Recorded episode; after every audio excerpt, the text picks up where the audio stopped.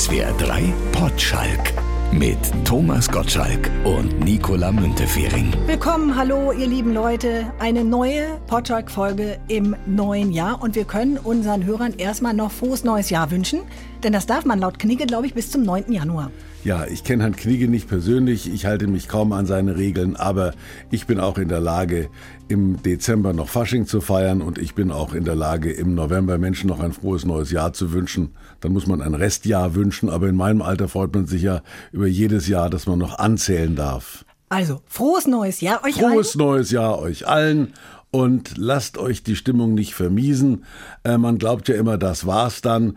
Aber wenn ich so überlege, was ich alles überlebt habe, von Volkszählung über Hühnerpest, Schweinepest und Klimaerwärmung, also ich bin eigentlich durch. Ich habe schon vor 20 Jahren den Eindruck gehabt, besser wird's nicht und das hat sich bestätigt. Und du hast recht, man kann noch allerlei wünschen. Frohe Weihnachten darf man streng genommen nämlich auch noch wünschen. Weißt du wie lange? Ja, ab Juni ja dann wieder die nächsten Weihnachten. Du bist doch so ein alter Messdiener, du weißt es doch bestimmt. Das weiß ich nicht. Nein, also dass es mit dem Kirchenjahr was zu tun hat, wusste ich Maria nicht. Lichtmess. Maria Lichtmess, echt? Das, das wird überhaupt noch wahrgenommen? Ja, ich hab's nachgeguckt. 2. Februar, da ist Maria Lichtmess. Bis dahin darf man frohe Weihnachten wünschen. Das heißt, bis dahin darfst du auch deinen Plastiktannenbaum noch stehen lassen. Also meinetwegen scheinst du da in alten, in alten Wälzern irgendwo Ja, ja. zu blättern und zu gucken, dass du mir noch irgendwas erklären kannst, was ich mit meinem fortgeschrittenen Alter noch nicht weiß. Maria Natürlich Lichtmess. würde ich dir niemals was erklären können, Thomas. Wenn, dann ja. bist du der Erklärer. Maria Empfängnis kannst du mir erklären. Also mit dieser Nee, unbefleckten nicht Empfängnis habe ich zusehends meine Probleme. Ansonsten, geht's dir gut? Hast du gute Laune oder musst du in Möbelhaus? Ich habe immer gute Laune. Was, Möbelhaus? Es ist doch im Moment alles dicht. Ich muss nirgendwo hin. Ich, habe in einem anderen Podcast gehört, Herr Stuckrad-Barre und Herr Beisenherz, Apokalypse und Filterkaffee, der große Jahresrückblick, da warst du Thema unter anderem. Und Herr Stuckrad-Barre hat erzählt, dass es anscheinend die verbriefte Geschichte gibt, dass Thomas Gottschalk, wenn er schlecht drauf ist, in ein Möbelhaus fährt, um sich anhimmeln zu lassen. Ach Gott, das sind alles so Legenden, was ich in meinen ganzen Jahren an Interviews gegeben habe. Und da musste auf gewisse Phasen irgendwelche Stanzen dann abliefern. Ähm, es ist so, dass eigentlich ich in Möbelhäusern von einer positiven Laune eher in eine Art von Frustration verfalle, weil mich meine Thea über Jahrzehnte in Möbelhäuser geschleppt hat und gerade in amerikanischen Möbelhäusern in der Bettenabteilung, da wirst du wahnsinnig. Da gibt's also California King, California Queen, dann gibt es also irgendwelche European Beds und die Amerikaner mit ihren komischen Laken. Das ist ja das, was mich in amerikanischen Filmen immer so fasziniert, die, wenn sie dann jugendfrei sein sollen, eine akrobatische Art und Weise zu haben, irgendwelche Liebesakte zu vollführen, ohne dass die Decken verrutschen. Dabei verrutschen in Amerika die Decken immer.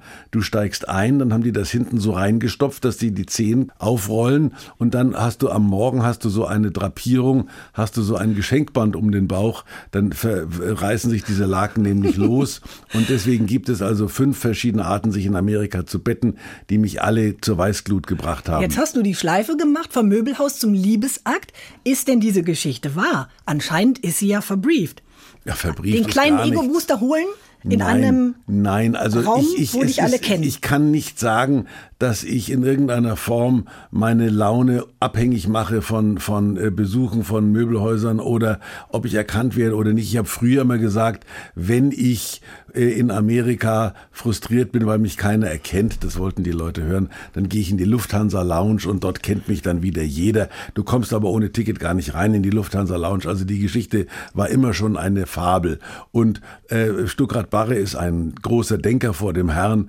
Äh, Ich äh, habe dann natürlich, als ich mit dem in L.A. unterwegs war, ihm erzählt, dass ich morgen ins Möbelhaus muss und dass ich da einerseits schlechter Laune werde, andererseits aber auch in amerikanischen Möbelhäusern Deutsche treffe. Ich werde nie vergessen, wie ich in, in Burbank bei Ikea war und dann eine deutsche Familie mir entgegenkam, die sich wahnsinnig gefreut hat, mich zu treffen. Was macht denn ihr hier? Nur, nur mal schauen. Also es gibt allen Ernstes Menschen, die nach äh, Kalifornien fliegen, um sich dann bei Ikea irgendwelche Köttbüller reinzuschmeißen und sich Möbelgeschäfte anzuschauen. Ich glaube, da gibt's nichts, was es nicht in, äh, in Kalka oder wo auch immer auch gibt. Aber die fahren hin und sagen, ach komm, wir gehen mal zu Ikea. Und dann also, treffen sie Thomas Gottschalk. dann treffen sie Thomas Gottschalk, genau. Die hätten in Disneyland wahrscheinlich äh, genauso, aber nicht so günstig essen können. Über zu wenig Zuspruch äh, kannst du dich im Moment ja nicht beschweren. Du bist ja immer und überall im Fernsehen. An Silvester habe ich dich auch gesehen. Da wurde zu dir ins Wohnzimmer geschaltet. Ja, guck mal, das sind alles so Sachen. Ich kann dir ja hier ganz ehrlich und unseren Zuhörern die Hintergründe erklären. Also, dann ruft man mich an, ein relativ verzweifelter Unterhaltungschef vom ZDF und sagt, ja, der Kollege Kerner und die Kiwi sind äh, an Neujahr für uns unterwegs in Berlin, wie immer. Da spielen irgendwelche Gruppen vom Brandenburger Tor. Wir haben natürlich keine Gäste. Können wir zu dir schalten? Dann sage ich, ja, wen habt ihr denn noch? Ja, den Liefers haben wir und den Spahn. Also dann bist du in einer angenehmen Gesellschaft. Ich sage, gut, dann mache ich das. Äh, und, und dann habe ich diese Schaltung gemacht und frage hinterher den Kerner, wen habt ihr noch gehabt? Na ja, Frau Haljali oder wie auch immer. Also dann, dann hat sich der äh, Liefers erledigt gehabt und, und Pocher war natürlich wieder, weil der immer zusagt. Also du musst heute ja auch vorsichtig sein, in welche Gesellschaft du dich begibst. Sie erklären dir vorher immer, dass Heidi Klum verbindlich kommt und wahrscheinlich auch Lewandowski. Es ist dann außer mir nie jemand da. Und das ist etwas, wo ich hinterher Du bist sage, halt eine verlässliche Größe. Ich bin, ja, weil ich, wenn ich was zusage, dann mache ich das. Und ich habe mir auch gedacht, ähm, dass das eigentlich so eine Geste ist, weil man sein Publikum ja für gegeben nimmt. Und wenn es äh, schwere Zeiten sind, dann muss man auch mal den Arsch hochheben und sagen, es passt mir jetzt nicht, um 22 Uhr mir dann einmal durch die Haare zu fahren. Du hast keine Maske, du hast da deine ja, eben und du kannst gar nicht Nase. richtig feiern, Nein. weil du weißt, da ruft gleich das Fernsehen an und alle richtig, sehen mich. Richtig. Und dann hast du natürlich wie wie wie im Nachhinein, ähm, dann waren also Karina und ihre Tochter haben dann oben geguckt, während ich unten performt habe. wie war's? Na ja, Bild war gut, Ton war scheiße. Das ist einfach, ich weiß nicht, warum es du warst ist. zumindest so. Vernünftig angezogen mit deinem weißen Hemdchen und der Fliege und du hast ja auch das Neujahrskonzert aus dem Festspielhaus moderiert mit dem Dirigenten. Kurenzis. Genau. Und im Abspann, als ihr fertig wart, hat er zu dir gesagt, so, wo ist jetzt der Wodka? Und dann war so ein bisschen Stille. Dann saßt ihr euch da so gegenüber, kam der Wodka noch? Nicht, dass ich wüsste, nein, aber Kurenzis ist, glaube ich, Grieche. Und die neigen ja dann doch zu einer gewissen Fröhlichkeit, wobei ich da auch wieder, wir reden ja, wir machen hier unsere Background-Betrachtungen, fasziniert war von dieser Spezies von Künstlern. Ich kannte den nicht. Und nachdem ich ein Mann für alle Jahreszeiten bin, also ich, ich moderiere ja alles weg, also ich mache ein Gespräch mit Kiwi genauso wie ein Gespräch mit Herrn Kurenzis.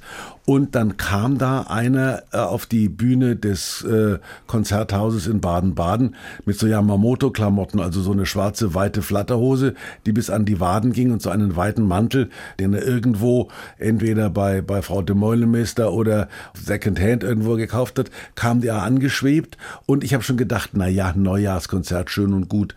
Die Welt braucht im Moment natürlich, wenn sie etwas braucht, dann gute Laune. Und es gibt dieses berühmte Neujahrskonzert der Wiener Philharmoniker. Da sitzen dann 10.000 Japaner und warten auf den Radetzky-Marsch. Aber das deutsche Fernsehen hat sich dann gerade noch mal zu Tschaikowski als Populärkomponist bequemt. Und äh, dann hat er aber noch gesagt, ich soll keine Titel ansagen. Ich wusste, Tschaikowski kommt. Er möchte dann noch mal neu verhandeln. Also da gibt es wahrscheinlich von irgendeinem polnischen Komponisten eine Symphonie für Joghurtbecher und Alufolie. Und die wäre ihm aber lieber gewesen als der Tschaikowski. Ich weiß nicht, was dann letzten Endes gelaufen ist. Also ich habe mir es dann nicht angehört. Aber ich habe immerhin Herrn Kurenzis auf dem höchsten Niveau der klassischen Gesprächsführung interviewt. Bist du denn generell ganz gut angekommen jetzt in 2021? Ich, ja, ich komme immer gut an. Die Frage, ob du am Hintern ankommst oder auf beiden Beinen, zählt dann nicht mehr. Hauptsache, man kommt an. Das ist eben genau die Weisheit des Alters, deren ich mich ja jetzt rühmen darf, dass man es nimmt, wie es kommt. Also ich mache mir keine großen Vorstellungen mehr. Ich hoffe, dass ich gegen Ende des Jahres geimpft werde und hoffe, dass ich dann wieder nach Kalifornien kann. Aber was weiß man denn? Und die Wirklichkeiten und die Wahrheiten, die man so für gegeben nimmt, schau mal, im letzten Jahr haben wir alle geschimpft auf, auf den, den englischen Idioten, auf diesen Johnson und auf den amerikanischen Idioten, auf den Trump.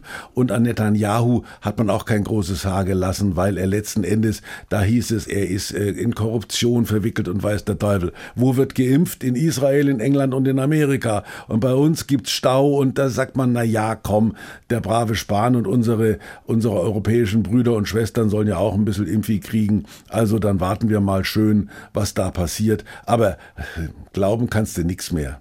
Also, du bist gut angekommen, ich bin auch ja, gut angekommen. Ja, das musste ich aber loswerden. So ein bisschen auch mit dir. Ich war nämlich an Neujahr, kurze Zeit, du, habe ich zumindest gedacht. Wir haben mit den Wie Kindern nämlich das passieren? Um Gottes Willen. Wer bin ich?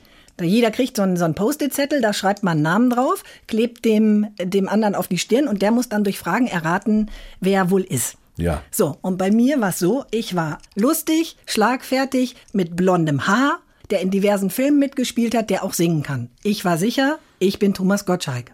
Ich Mhm. war es aber nicht. Und da stand ich echt lange auf dem Schlauch. Ich wusste dann auch eigentlich keine Frage mehr zu stellen, bis ich gesagt habe, ja, aber ich bin doch total Na, Moment, groß. Moment, Moment. Also du hast einen, was auf der, einen Zettel auf der Stirn kleben, wo das alles drauf stand. Nein, nein, nein. Ich habe einen Zettel auf der Stirn kleben. Da steht ein Name. Ein, Ja. Der Name eines Prominenten, den ich aber nicht sehe. Ja. Den hat mir jemand anders drauf gebeppt.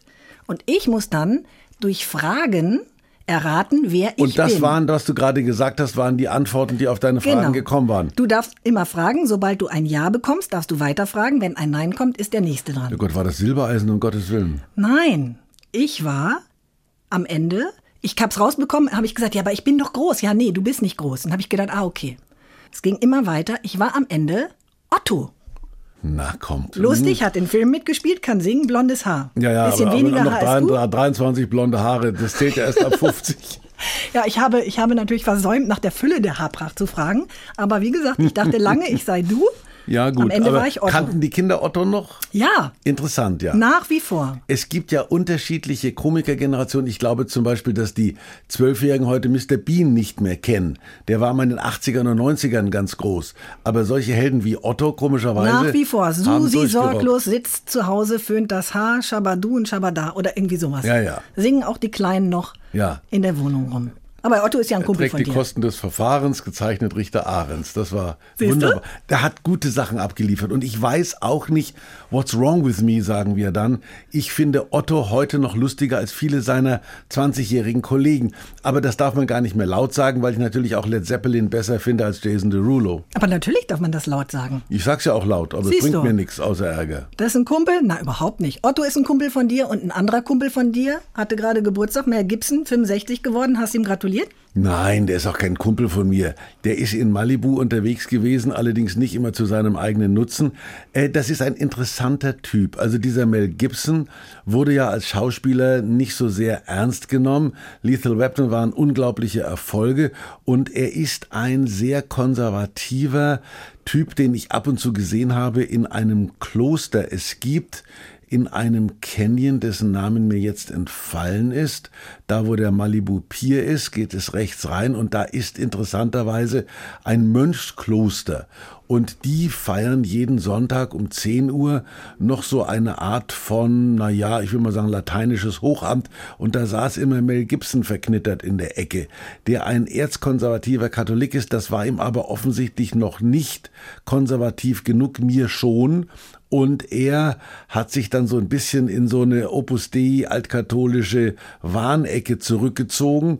Einerseits und hat dann diesen Film gemacht, Die Passion, die ihn auf ewig reich gemacht hat. Ich glaube, der hat da 100 Millionen damit eingespielt. Faszinierend. Hat aber andererseits immer wieder bewiesen, dass er auch nicht so fromm ist, wie er tut. Denn sobald er, sobald er drei im Tee hat, wird er ausfällig und hat dann offensichtlich äh, am PCH, da gibt's einen einen Laden, dessen Name mir ebenfalls entfallen ist, in dem ich aber 750.000 Mal vorbeigefahren bin. Das ist so eine Strandkneipe und da saß er immer und wenn er drei im Tee hatte, hat er einen U-Turn gemacht, was da verboten ist und hat ihn ein Polizist gestoppt und den hat er übel beleidigt und hat dann seinen Führerschein abgeben müssen. Also eine sehr zwielichtige, oder eine zumindest sehr janusköpfige Figur. Ja, dem hätte sie dann eben doch nicht zum Geburtstag gratulieren müssen. Hast du Nein, nein. Aber Arnold hat mir eine Weihnachtskarte geschickt. Ehrlich? Ja. Mit Bild und Mit Foto Bild. und Familie und Hund nein, und so? Nein, nein, Arnold malt, aber äh, eher rührend. Der hat da so ein, warte mal, vielleicht habe ich hier noch drauf. Der hat da eher so ein, ein Kinderbildchen gemalt mit seinem Nikolaus. Du hast es bestimmt fotografiert, denn Thomas ich hab's hat sein ganzes Leben auf seinem nein, Handy. Ich, ja, ja, ich habe, nein, nur weil ich nicht, weil ich nicht weiß, wie man richtig löscht. Da gucke ich mal hier, ob unter Arnold noch die Weihnachtskarte da ist. Arnold, kein Betreff. Ja, guck mal, er hat gemalt und dann noch, und dann noch unterschrieben. Also wenn meine zwölfjährige Tochter das gemalt hätte, Okay. würde ich sagen, zum Maler nicht geboren. Ach Gott, das ist also ein, ein Cowboy-Boot, ja, kann man sagen, Cowboy-Boot. Und in diesem Cowboy-Stiefel, äh, da lugt ein Schneemann heraus und ein paar Tannenzweige und ein paar rote Weihnachtsbaumkugeln und ein Sternchen. und er hat es mit einer relativ kindlichen Signatur versehen. Guck mal, mach mal da. Ich mach mal größer. Ja, mit Originalunterschrift. Arnold Schwarzenegger. Eine der wenigen Unterschriften, bei denen man den Vor- und Nachnamen eindeutig erkennen kann. Manche machen Ja, einfach nur noch so ein, Ich glaube, er, so spricht den, er spricht den auch mit, wenn er das schreibt. Arnold Schwarzenegger. Originalunterschrift. Und du meinst, er hat das selber gemalt? Naja, klar, also wenn er es unterschrieben hat, dann schon. Also wenn, dann hätte er auch gleich, hätte er sich leisten können, irgendeinen arbeitslosen kalifornischen Disney-Zeichner zu beauftragen, was Gutes zu malen. So hätte ich das wahrscheinlich gemacht. Much Love Arnold hat er drunter geschrieben. Wie nett. Einen Film vom Arnold habe ich nicht geguckt über Weihnachten. Aber eine tolle Dokumentation über Bastian Schweinsteiger. Ist auch Na was für uns Nicht-Fußballfans. Aber toll, da wurde er auch wieder gemault, dass die sehr liebedienerisch ist. Also, Ja, das kann schon sein, aber ich fand es trotzdem interessant. Und ich fand auch interessant, er ist ja verheiratet mit einer anderen Sportlerin. Der Anna Ivanovic, Ex-Tennisprofi, war ja auch mal Nummer eins. Das heißt, da sind zwei Top-Sportler Seite an Seite. Und es gibt eine Szene in dieser Dokumentation, da spielen die beiden zusammen Tennis. Der kann natürlich auch ein bisschen Tennis spielen, aber es ist so, dass seine Frau ihm immer von Anfang an einen gewissen Vorsprung lässt. Also bevor die überhaupt anfangen zu spielen, führt der Bastian schon 30-0, zwei Punkte Vorsprung. Und dann spielen die beiden und der ist so ehrgeizig gewesen in diesem Spielen, dass er sich wahnsinnig geärgert hat, wenn er mal einen Ball nicht gekriegt hat. Und es nicht so hundertprozentig ja, so funktioniert sind hat. aber Sportler. Also die wollen immer gewinnen, auch wenn sie chancenlos sind. Ich bin da ganz anders. Ja, aber wie ist das wohl, wenn deine Frau oder dein Partner genauso erfolgreich ist wie du? Also stell dir vor, du wärst mit einer Showmasterin zusammen. Ja, wer könnte das sein? Kiwi oder? Ja, das ist eben die Frage. Allein das Wort, Thomas.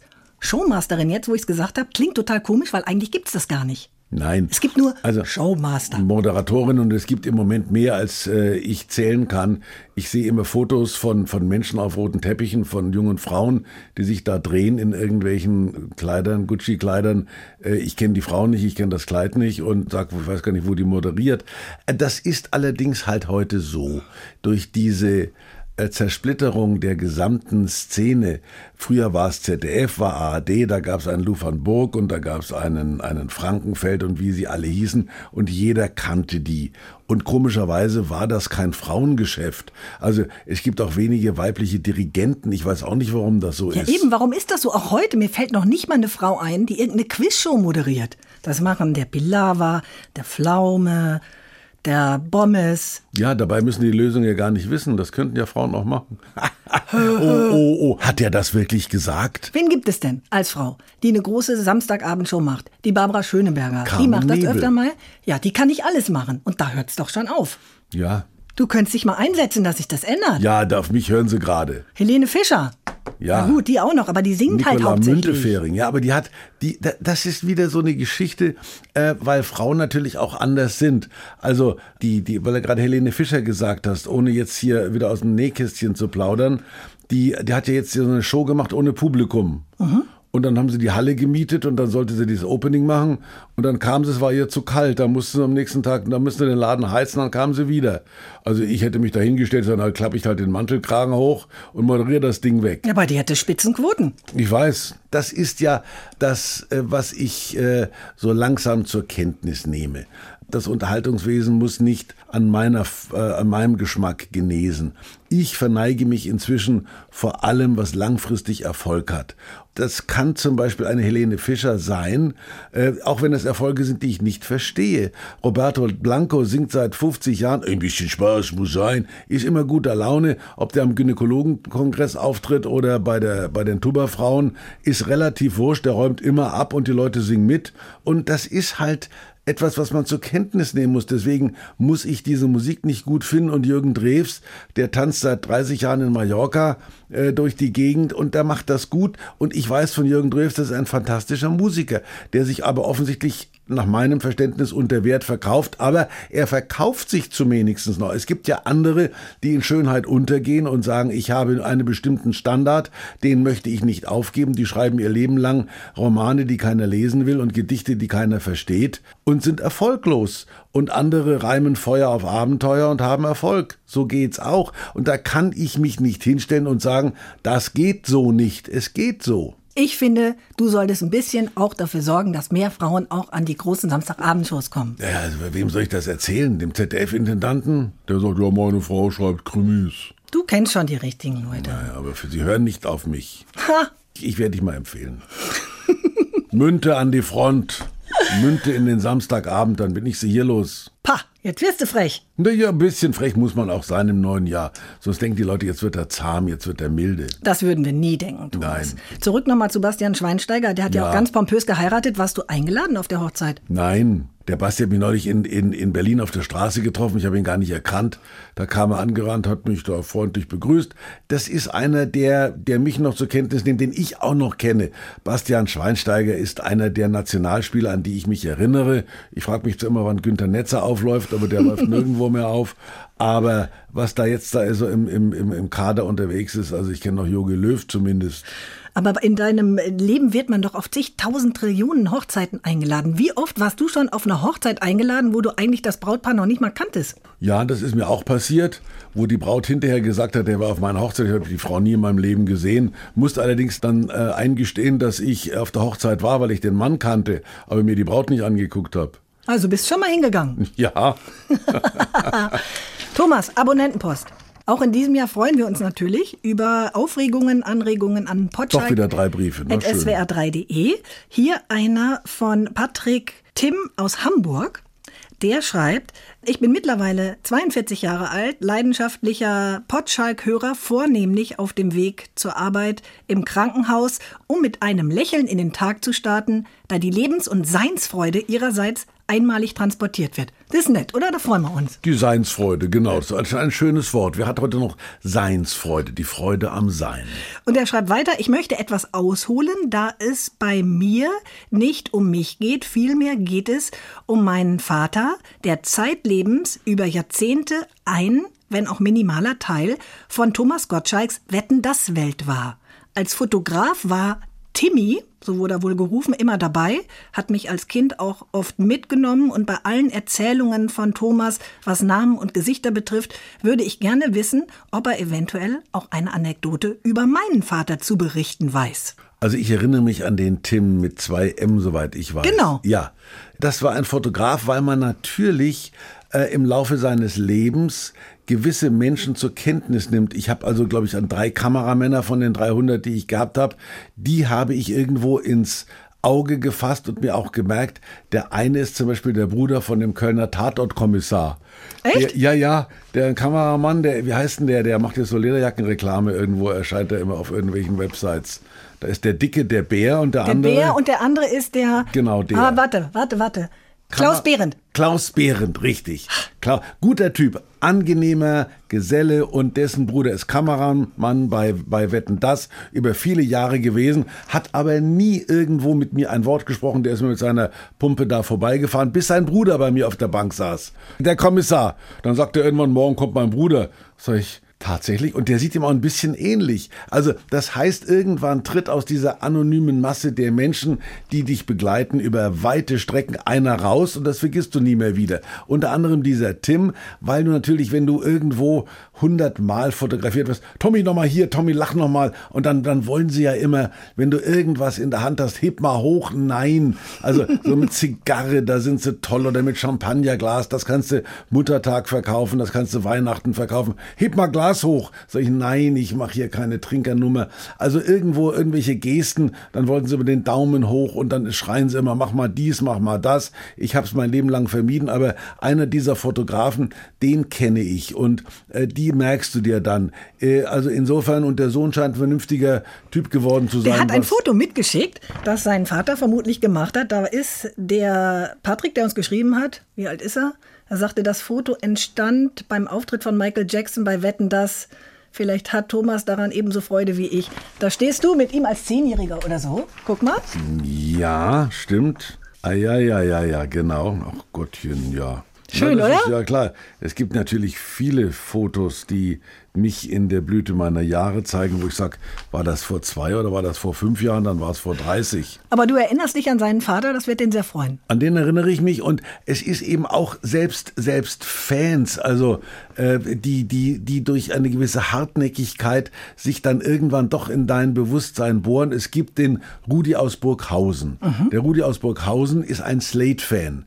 Und immer wenn ich Slate gespielt habe, das begann ja mit, da war ich 28, da war Slate noch aktuell, Notty Holder, großer Mann. Dann hat der Rudi aus Burghausen mir eine Karte geschrieben, danke für Slate. Und heute, wenn ich irgendwo Slate spiele, egal wo in Deutschland ich im Radio mein musiges Haupt erhebe, Rudi aus Burghausen hört das. Echt? Danke für Slate. Und das ist ein Typ, der, ich habe ja früher Teenie-Sprechstunde gemacht. Da saß ich als BR-Redakteur und habe zum Entsetzen meiner Kollegen trampelten da 30 Kinder durch die Gänge und haben mich da besucht. Also ich habe da Hof gehalten. Und, und da, hast Tipps verteilt oder wie? So Dr. Ja, Sommer für? Ja, wahrscheinlich. Also ich habe denen ja irgendwas erzählt. Und dann war ein schmächtiger Geselle da, der offensichtlich Rudi aus Burghausen war. Und vor kurzem habe ich in Burghausen einen Film, dafür auch wieder ein paar Jahre her, einen Film gedreht mit dem Til Schweiger. Da stand ein eher vierkantiger Mann da. Ich bin der Rudi aus Burghausen, Servus. Und dann war der da und der hat mich sein Leben lang begleitet, aber nur wegen Slate. Der ist ein erkannter und, und, und bekennender Slate-Fan und verfolgt mich. Und dann ein anderer, ich habe ja letzten Sonntag oder an, am zweiten Weihnachtsfeiertag habe ich in München wieder Radio gemacht. Auch so eine Figur, Klaus Rakette. Ich war als ich in Bayern eben DJ war, natürlich an allen möglichen Dingen interessiert, die sonst keinen interessiert haben, unter anderem an der englischen Hitparade. Also ich war schon immer etwas internationaler aufgestellt, deswegen sind mir die Amigos ja irgendwie nicht untergekommen und habe ungebetenerweise viele Kassetten waren das damals bekommen. Mhm. Unter anderem hat mir ein gewisser Klaus Rakette eine schwarze Memorex-Kassette geschenkt oder geschickt mit der englischen Hitparade, die auf meinem Schreibtisch verloren ging. Ich glaube, drei Jahre hat mich der Mensch verfolgt, indem er mir jede Woche einen Brief geschrieben hat. Ich warte immer noch auf meine schwarze Memorex-Kassette. Tauchte sie jemals wieder auf? Moment. Nein, tauchte nie wieder auf. Aber Klaus Rakette tauchte wieder auf. Ich mache in Bamberg eine Lesung zu meiner literarisch nicht genügend beachteten Biografie Herbstblond und habe dann nach dieser Lesung in Bamberg, meiner Geburtsstadt, unvorsichtigerweise gefragt, gibt's denn noch Fragen? Erhebt sich ein älterer Herr im Publikum und sagt, wo bleibt meine schwarze Memorex-Kassette? Da saß Klaus Rakette im Publikum und hat 30 Jahre später den Verlust immer noch nicht überwunden. Und als ich jetzt am Sonntag Radio gemacht habe, eine E-Mail, hier ist der unvermeidliche Klaus Rakette. Nein. Wo bleibt meine schwarze Memorex-Kassette? Die wird nie mehr auftauchen, aber Klaus Rakette taucht immer wieder auf. Bist du eine Konstante im Leben? Ja, und das meine ich. Also der Rudi aus Burghausen und Klaus, die haben nie in irgendeiner Form etwas anderes getan als Slate geliebt oder mir eine Kassette geschickt. Und heute sind sie Teil meines bewegten Lebens. Und der Timmy, der Fotos gemacht hat. Genau. Ich Komm, grüß ihn doch mal, der freut sich bestimmt. Ja, der Podcast. Na klar, bestimmt. Menschenskinder. Also Timmy, ich erinnere mich noch, du hast Fotos von mir, die ich nie sehen möchte. Behalte sie bitte. Sag mal, Thomas, wann hast du das letzte Mal eigentlich gesagt, ist mir egal? Ja, ich glaube, vor einer halben Stunde. Als Karina gesagt hat, du hast gleich deinen Podcast, habe ich gesagt, ist mir egal. Das spricht für dich. Das spricht für dich, denn ich habe neulich einen Artikel gelesen im Jetzt-Magazin, der hatte die Überschrift, sagt öfter mal, ist mir egal. Mhm. Und da habe ich gedacht, ey, genau so ist es. Ja. Wir müssen so oft Entscheidungen treffen. Allein, wenn ich mit einer Freundin laufen gehe und dann geht es darum, welche Strecke laufen wir, A oder B. Und ich sage, ist mir egal. Dann kommt, ja, wie ist dir egal? Wurscht, ist ja wurscht, du musst doch wurscht. wissen, ob du A gehen willst oder B. ist mir egal. Ja. Und man hat direkt so ein schlechtes Gewissen, wenn man Nein, sagt, ist mir egal. Endes ist das, also ich bin kein Mensch, der hier Lebensratschläge verteilt, aber immer äh, ohne, ohne es gewusst zu haben, war es mir wirklich oft egal. Fährst du oder ich, ist mir egal. Essen wir um fünf oder um sechs, ist mir egal. Willst du, willst du Wurstbrot oder, oder, oder Knoblauchsuppe, ist, ist mir, mir egal. egal. Ist ja eigentlich manchmal sogar ganz nett, wenn man ja. demjenigen, der gerne die Entscheidung treffen möchte, die überlässt, weil es mir halt einfach egal ist. Ja, also man darf aber dann irgendwo natürlich nicht äh, am Abend jammern, wo ist die Knoblauchsuppe, wenn du nee. vorher gesagt hast, ist mir egal. Du wolltest Wurstbrot. Ich wollte kein Wurstbrot, ist mir egal. Aber man hat halt manchmal schon so ein schlechtes Gewissen, weil das direkt so Nein, konnotiert nicht. wird mit Desinteresse und der hat keine Ahnung, der interessiert sich nicht. Dabei stimmt das ja gar nicht. Konnotiert hast du gerade gesagt. Ja? Ja. Gefällt dir das? Das, ist, das sind so neue Worte. kuratiert ist auch sowas. Aber konnotiert also, ist doch kein neues Wort. Ja, aber das, das hat man früher nicht benutzt. Das ist für dich sexuell konnotiert. Also ja? hör auf, mir die Füße zu massieren, weil das, weil das äh, bei dir sexuell konnotiert ist. Ja, okay, dann lasse ich das. Ist mir egal. Ja, mir egal. Mir egal. Mach mit deinen Flossen, was du willst. Siehst du, und in diesem Artikel hat die Autorin geschrieben, das hat mir sehr gut gefallen, dass sie angefangen hat, Formulierungen zu wählen, die vielleicht ein bisschen weniger hart klingen als ist mir egal. Zum Beispiel, ach du, ich habe da gar keine Präferenz oder ich bin mit allem zufrieden. Das wirkt manchmal wundersam. Kuratier du das doch. Eben. Heute, ich habe also da gerade keine gesagt, Präferenz. Die Musik habe ich ausgesucht. Heute würde ich sagen, die Musik ist kuratiert. Du kriegst ja sogar Speisekarten, wo irgendwas kuratiert ist. Ausstellungen, wenn die nicht kuratiert sind, darf man gar nicht mehr hingehen. Ist mir egal. Nein. Ach du, ich habe da keine Präferenz. Ja, klar. Ich finde, wir dürften viel öfter einfach mal sagen, ist mir egal, oder? Ja, tut das. Der neue Podcast von Gottschalk ist da, ist mir doch egal. Ich wünsche mir darum, steht noch in diesem Artikel, hat mir gut gefallen, dass ist mir egal endlich als valide Meinungsäußerung anerkannt wird. Ach, valide Mann ist auch schön.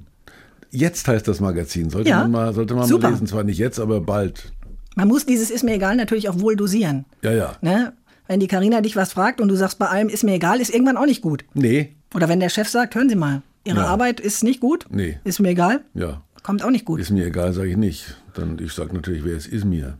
An vielen Leuten ist es anscheinend auch egal gewesen, dass sie im Skigebiet in den letzten Tagen keinen Parkplatz mehr bekommen haben. Da Verrückt, haben wir ja mitgekriegt. Seit Tagen hören wir, dass die Skigebiete in Rheinland-Pfalz, in Baden-Württemberg, in NRW überquellen und die Leute massenweise. Aber das sind verzweifelte Menschen, deren Kinder sagen, ich will aber Schlitten fahren. Dann sagen die, wir kriegen keinen Parkplatz. Ich will aber Schlitten fahren. Also habe ich dein Auto nicht auch umgesehen? Ja, Quatsch. Ich habe gar keine Winterreifen. Ja, aber kannst du verstehen, dass die Leute in Nein. diesen Corona-Zeiten an die Pisten wollen und sich darum drängeln? Nein, kann ich nicht verstehen. Ich auch nicht so richtig. Ist mir aber egal. Vielleicht hat es aber auch mit nicht verzichten können zu tun. Nein, nicht widersprechen zu können. Irgendeiner sagt, ich will in Schnee und man sagt, oh, okay. Ja, oder man sagt, die, ich die will Väter, die keine Parkplätze gefunden haben, Schnee. die haben alle gesagt, wir drehen um, komm, lass uns heimfahren. Nein, jetzt sind wir schon da. Also gut, dann haben sie ja die, offensichtlich die, die Stoppschilder, die aufgestellt wurden oder die Parkverbotsschilder wieder rausgerupft. Ist das nicht sogar bei dir gehört im Radio? Kann sein. Ja. Aber ich glaube, dass das schon auch was mit nicht verzichten wollen zu tun hat. Es schneit, der Schnee ist da, ich will jetzt Ich glaube, es hat was fahren. mit Verzweiflung zu tun. Also nicht verzichten können, weil du sagst, ach Gott, komm, nicht verzichten können. Ja, das ist ja, es hat ja heute so viel mit Verzweiflung zu tun. Mit Kindern, die quengeln, die Hausaufgaben machen müssen, online-mäßig und die Eltern sagen, kannst du mir helfen? Und das ist Verzweiflung und nicht nicht verzichten können. Es ist aber auch einfach, ich hätte gar keine Lust, da in dieses Chaos zu fahren und da irgendwo auf der Straße stehen zu bleiben. Allein deswegen würde Ja, ich deswegen hast du es ja gelassen. Aber es gibt Väter, die sagen, okay, dann nehme ich diesen, dieses Kreuz auch noch auf mich. Kannst du überhaupt Skifahren? Ich konnte mal. Äh, ich habe natürlich. Oder du bist im Langlaufalter schon, ne? Nein, ich bin im Langlauf, im Langzeitalter. Da gibt's so die, hier habe ich hier plötzlich in, in irgendwelchen Verkehrsmeldungen Meliskopf und solche. Meliskopf? Ja, ja, genau. Ja. Also da, da fange ich ja geil. Deswegen wegen Meliskopf mache ich ja meine Ski nicht um. Ich bin natürlich als Weltmensch in Aspen und in Tahoe Ski gefahren. Natürlich. Squaw Valley. Nicht der Meliskopf, nein, Beim Aspen. Meliskopf, nein, ja klar, da ist auch der Schnee viel pudriger und da gibt es diese. Ich war kein guter Skifahrer, also soll ich ausholen? Haben wir noch die Zeit? Na klar. Also. Wir sind natürlich früher im jugendlichen Schüleralter ins Fichtelgebirge zum Skifahren. Da gab es die berühmte schiefe Ebene, wo die Lokomotive ganz langsam gefahren ist. Kulmbach, äh, Wunsiedel und dann Bischofsgrün. Also da war das Fichtelgebirge. Da gab es den Ochsenkopf. Da gab es eine Ochsenkopfabfahrt. Die hat aber, glaube ich, nur drei Monate im Jahr funktioniert. Dann ist man dann dahin gefahren. Dann wurde man in Gruppen eingeteilt. Und dann am Idiotenhügel sind die Deppen übrig geblieben. Ich war am Idiotenhügel natürlich. War mir aber egal. So. Und dann, dann hat man aber was, was nicht, weil es zum Bahnhof war, weil man fuhr da gleich runter. Also ich war mit dem Eindruck, ich bin ein schlechter Skifahrer groß geworden. Und dann war ich in Amerika, mein Freund Thomas, you love Aspen. Und äh, dann habe ich der Spot, ne? Ja, und dann war ich in Aspen und dann musste man sich, da gibt es ein Hotel, das heißt Little Nell, das ist am Fuße dieses äh, Berges, in dem man Aspen Mountain da der runterfährt. Und dann habe ich aber den Ehrgeiz gehabt, na ja, da möchte ich dann doch mal sehen, was ich leiste. Und dann gab es da ein, ein Geschäft, Gorsuch, das ist so, die hatten so Bogner-Sachen, also was es in Amerika Natürlich. selten gab. Und dann hat Willy Bogner, war da mal zu Besuch und hat gesagt, grüß dich, das freut mich, dass ich dich sehe. Und der hat tolle Skier, aber das waren so mit so Bambusstöcken noch. Oder war es eine Bambusimitation? Auf jeden Fall hat mir Willy Bogner ein paar Ski dagelassen. Und habe ich gedacht, dann fahre ich wieder. Und durch diese Carving-Ski, die relativ kurz sind, habe ich einen besseren Eindruck gemacht. Und dann gibt es ja da in Espen so, so Skilehrer, die so älter waren als ich. Die haben früher, vor 30 Jahren, haben die da mit, weiß der Deibel, irgendwelchen jungen Leuten äh, Skifahren und sind immer noch unterwegs und die habe ich mir immer geholt. Da kostet, kostet das ist natürlich teuer, da zahlst du 150 Dollar am Tag für so einen Typen. Aber am der, Tag, du meinst ja, pro Stunde. Aber der babysittet dich dann den ganzen Tag und da fährst du dann da runter und Abend war dann, da war Ivanka Trump, die erste von dem Trump da mit der, die, die mit, der dem, mit dem Dutt, genau, die war da immer, die hat da gefeiert und so weiter. Da war ich immer, hab ich, war ich immer eingeladen, wusste auch nicht warum. Und da waren wahnsinnig viele, so, so, die man so aus den Charts kennt, aber vergessen hat. Also auf jeden Fall habe ich da viele Leute kennengelernt, die ich nicht kannte und äh, oder nicht kennen wollte. Und dann haben wir uns ein Haus in Tahoe gekauft, am Lake Tahoe. Das ist in des, deswegen traumhaft, weil du im Sommer hast du da so eine Sandy Beach, also so ein goldener Sand, und im Winter fährst du Ski. Das war toll. Das habe ich ein paar Jahre gemacht und in diesem Casino, habe ich neulich im Radio erst erzählt, haben dann immer so, so Gruppen gespielt, die woanders nicht mehr aufgetreten sind, wie Styx zum Beispiel. Und, oder, oder, oder auch, dann war nicht mal Creedence Clearwater Revival, weil die den Namen nicht mehr äh, haben durften, weil da der, der Sänger dagegen geklagt hat, aber die nannten sich CCR, das war Creedence Clearwater Revisited. Und die haben dann mit falscher Stimme dann Bad Moon Rising gesungen oder Come on around the band. Das war, war lustig. Die sind alle in Tahoe unterwegs gewesen. Da Après-Ski, ne? Après, nein, Après-Ski gibt's in Amerika ja nicht. Da gibt's kein Alkohol. Die stehen früh um, um 6 Uhr auf, fahren da mit der Gondel hoch und um drei ist Schluss. Da gibt's nicht wie bei uns so eine Eisbau Après-Ski, dann gehen die ins Bett. Das ist verrückt. Ich war da, Michael Eisner war damals Disney-Chef, der hat eine Ranch in Tahoe. Da sind wir da Abend hingefahren und dann war ein Tor dann habe ich gedacht, das ist, jetzt sind wir da, da glaube ich, der fährst du nochmal drei Kilometer oder fünf Kilometer, bis du vom Tor am Haus bist. Dann hing da so ein Kanu und da saß da an der Decke und da saßen dann alle Menschen in solchen komischen, in so komischen Häkelpullovern. Thomas, that's the head of the American Baseball League und das ist der head of uh, NBA oder NBC oder wie die alle heißen. Hier NBA. stehen sie mit dem Glühwein ja. vor den Boxen ja, und hinter ja, den Heizbilden und du sitzt natürlich da mit Champagner. Und dort, ja, nee, nicht Champagner. Das, das, das war eben nicht der Fall. Da gab es dann Wasser, Thomas, you want chicken or you want salmon? Das ist, oh Gott. Aber das ist halt der Unterschied. Verstehst du, du wedelst die, die Pisten in Aspen darunter und, und ich bin da auf so Pisten wie am Meliskopf, fahr runter und. 100 Meter weiter schon aus. Ja, so ungefähr. Ich bin einmal, also meine schlimmste Abfahrt ever ist runter. Leider waren mein Bruder und meine Eltern schon vor mir. Also ich war Letzte. Das haben sie auch nicht gesehen, was mit mir passiert. Ich bin unglücklicherweise gegen so einen Baum gefahren, mehr oder also. weniger. Und um den Baum, ja, das war ist in aber auch, der, da fahren einige an Baum. Der Mann von der Chair ist da an Baum gefahren, glaube ich. Oder äh, Kennedy ist da an Baum gefahren. Die haben das alle nicht überlebt. Da fahren dauernd welche an Baum. Naja, ich habe es überlebt. Um den Baum war ein, ein so ein Loch und ich bin so unglücklich gefallen, dass ich also praktisch mit dem Hintern in diesem Loch fest saß und die Skier so nach oben an dem Baum vorbei. Das Problem war, ich bin da alleine nicht mehr rausgekommen. Ja, ich kenne das. Ja, und die ja. ganzen Leute fahren vorbei und dachten, naja, gut, Gott, liegt er halt, steht schon wieder auf. Ich bin alleine dann nicht rausgekommen. Das heißt, ich Oh. musste warten, Oh. bis die Eltern und der Bruder, die gerade erst nach unten fuhren, wieder mit dem Sessellift hochfuhren und mich dann Und auf dem, in der nächsten Abfahrt hilflos in diesem Baum da haben strampeln sehen. Es war mir höchst peinlich. Ja, lustig. Höchst aber, peinlich. Aber das ist, das, das geht und äh, diese Skifahrerei, da erlebt man halt solche Sachen, was dann auch zum Beispiel in Amerika geht, was hier nicht geht. Wenn du so einen Skilehrer hast, dann musste, das kostet ja genügend Kohle, musste am Lift nicht warten. Stell dir mal vor, ich habe in Deutschland einmal am Frankfurter Flughafen hat mich irgendeine Lufthansa-Tante an der Schlange vorbei. Da ist aber was los. Also der Gottschalk, die schaut, dein deine Show schaue ich mir nicht mehr an. Da, da ist also an. Hat sie gesagt? Wenn, ja, ja, klar, wenn du da Line-Cutting machst, das geht nicht in Amerika. Wenn da der Brad Pitt Ski fährt, der geht natürlich vorne. Das ist einfach, das, die leben damit. Da ist da, das, he is famous or he has money. Und dann stehen die alle ohne zu maulen. Da stehen die halt eine Viertelstunde länger, weil drei Idioten kommen. Das geht da. Aber Skilehrer sind so eine Sache. Ich war auch mal mit meiner Cousine damals im Skiurlaub und ihr Skilehrer hieß Josef. Wie alt waren wir? Acht? Der Zehn? Josef. Und dann, als wir abfahren mussten, werde ich nie vergessen, sitzt sie hinten im Auto und, und, und guckt so sehnsüchtig aus der Scheibe raus, weil sie sich in den Josef verliebt hatte. Oh. Mit acht und hat bittere Tränen geweint, Ja. weil wir den Skilehrer Josef zurücklassen mussten. Ja. Siehst du. Und was hast du gesagt? Mir doch egal. Mir doch egal. Ja. Wir müssen noch Karten ziehen, Thomas. Ja, mir doch egal. So. Ist immer die gleiche Tasche Immer. oder wie? Ich dachte, zu Weihnachten schenkt dir dann Scheich wenigstens eine neue Tasche, aber da war wohl nichts, Nee, oder? hat nicht gereicht. Naja, komm. So, du musst immer mischen. Dein Scheich. Du hast die Hoffnung für nächstes Jahr. Vielleicht. Die hält noch ein guten, gutes Jahr durch.